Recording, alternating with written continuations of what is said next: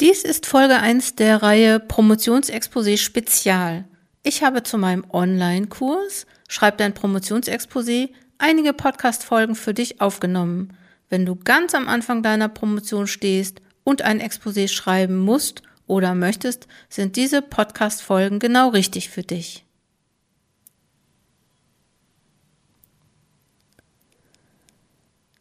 Herzlich willkommen zum Coaching Zone Podcast Exposé Spezial. Ich bin Dr. Jutta Wergen und unterstütze Promovierende in allen Phasen ihrer Promotion.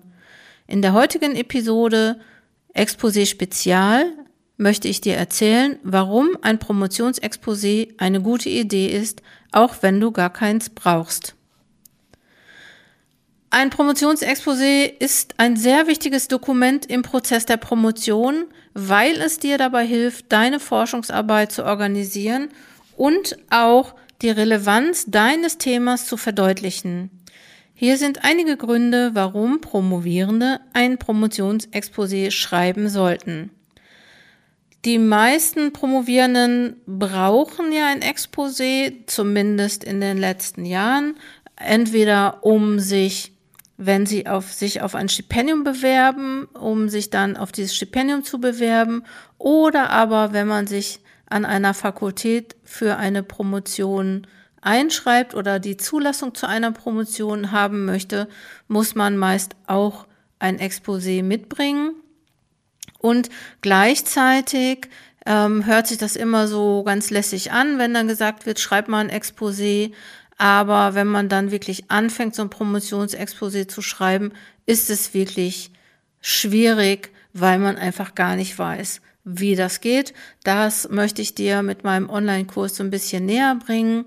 Und ähm, warum ich aber dennoch finde, dass man so ein Promotionsexposé schreiben sollte. Also das erste ist, du gehst den gesamten Forschungsprozess im Vorhinein einmal durch. Und da wirst du erkennen, wo es wahrscheinlich Schwierigkeiten geben wird. Und vor allen Dingen wirst du feststellen, was geht und was geht nicht und das wird dir hinterher in dem Prozess deiner, deiner Promotion, wenn du dann wirklich an der Dissertation sitzt, wird dir zugutekommen. Also so, das heißt, ein gut gestaltetes Exposé hilft dir auf jeden Fall dabei, einen detaillierten Plan zu machen. Ich weiß, dass das super schwierig ist, aber du kannst den Ablauf der Promotion oder der, ähm, der Forschung einmal skizzieren und ähm, ja, Schwierigkeiten, die auf dich zukommen, im Vorhinein vorherzusehen oder dein Forschungsprojekt so zuzuschneiden, dass diese Schwierigkeiten gar nicht kommen. Was auch noch ein guter Grund ist, ein Promotionsexposé zu schreiben, ist, dass du dir im Vorhinein bereits Unterstützung und Expertise für dein Promotionsprojekt holen kannst.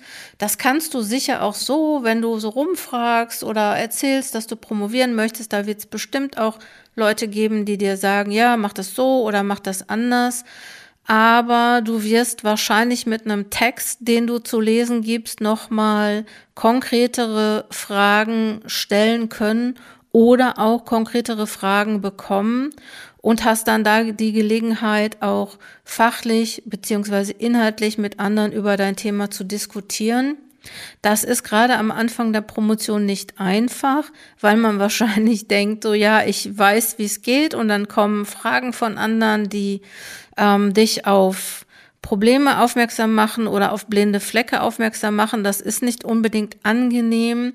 Mach dein Promotionsprojekt aber sicher auch besser.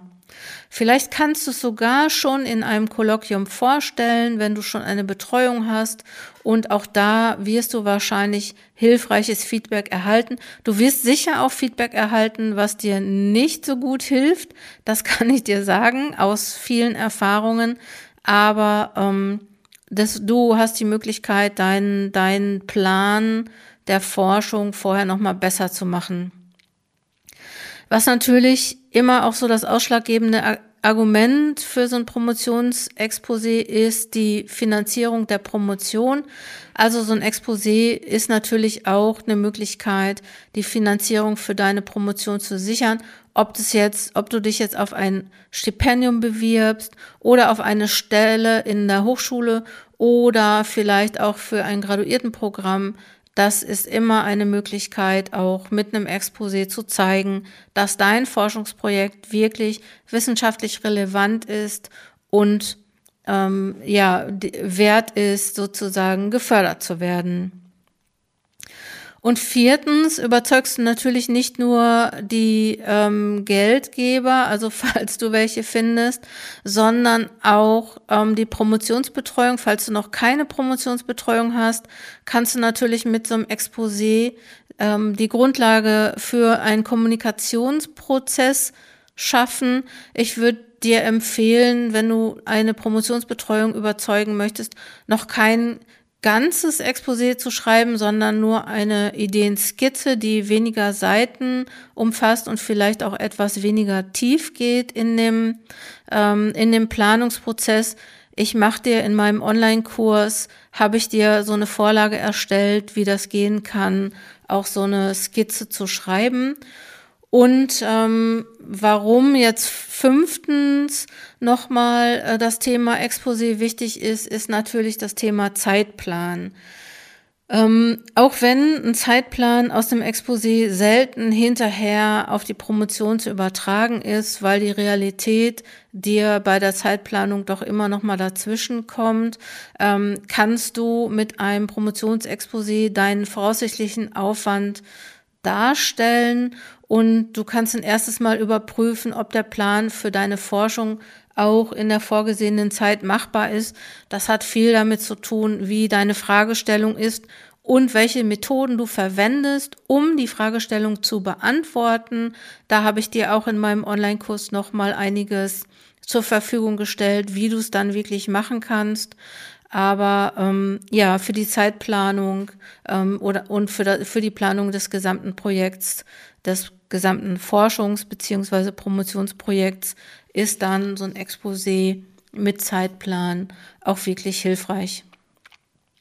Ich schlage dir vor, ich habe dir jetzt fünf Gründe, Gründe aufgezählt, warum Exposé gut ist. Es gibt sicher noch mal ein paar mehr. Beispielsweise jetzt nur mal als sechsten noch mal hinterhergeschoben. Ist natürlich auch, dass du mit deiner Promotionsbetreuung Absprachen eingehst, wie es dann wirklich gemacht wird. Und natürlich einerseits so ein bisschen festgelegt bist darauf, wie es gemacht wird.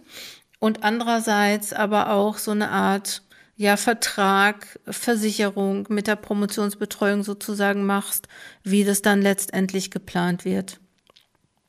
Ich schlage vor, dass du das Schreiben des Exposés ähm, als eine Art ähm, ähm, Sicherheit für deine Promotion siehst.